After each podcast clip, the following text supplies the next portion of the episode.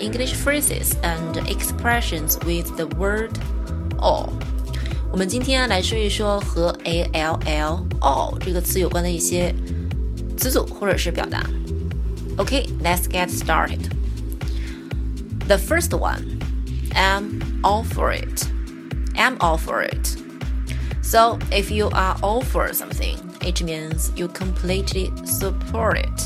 You are 100% in favor of it. All for it. 完全同意。I'm all for it. 我完全同意。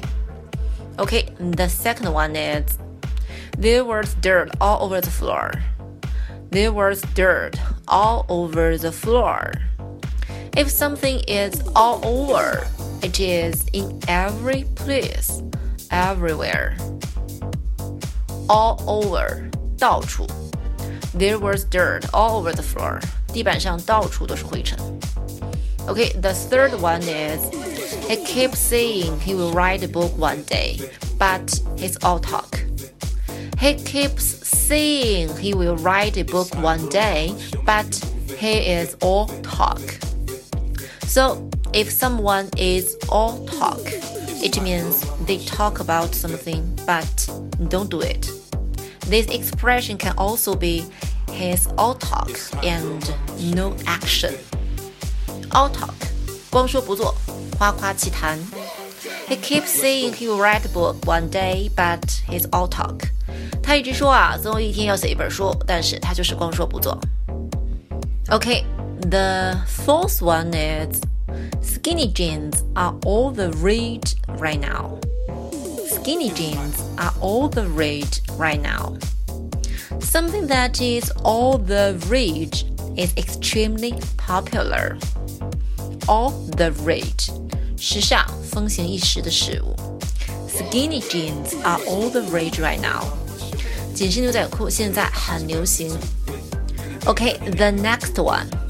I tried to keep a secret from my parents, but they knew the truth all along. I tried to keep a secret from my parents, but they knew the truth all along. So, all along means the entire time or from the beginning. All along. 自始至终，一直。 I tried to keep a secret from my parents, but they knew the truth all along. 我试图向父母保密，但是他们一直都知道。Okay, here we have another one.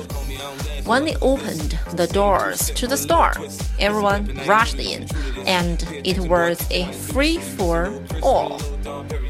When they opened the doors to the store, everyone rushed in, and it was a free for all.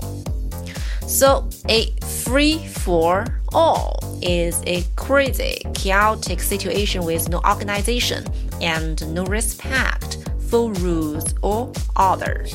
It can also describe a fight. A free for all，一场混战、失控的场面。 when they opened the doors to the store, everyone rushed in, and it was a free for all. 当商店一开门，人们蜂拥而至，场面一片混乱。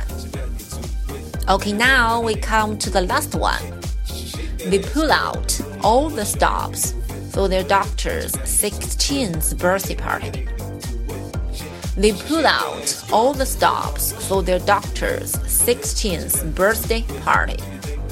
So, pull out all the stops means use all the resources available.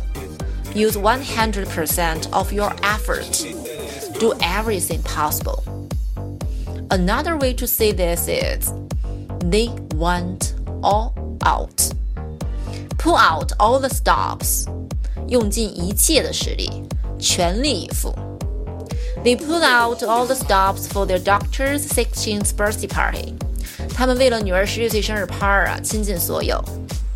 Okay, today we've learned some expressions about all. I hope this will be useful to you. So that's all for today. I will see you next time. Bye bye.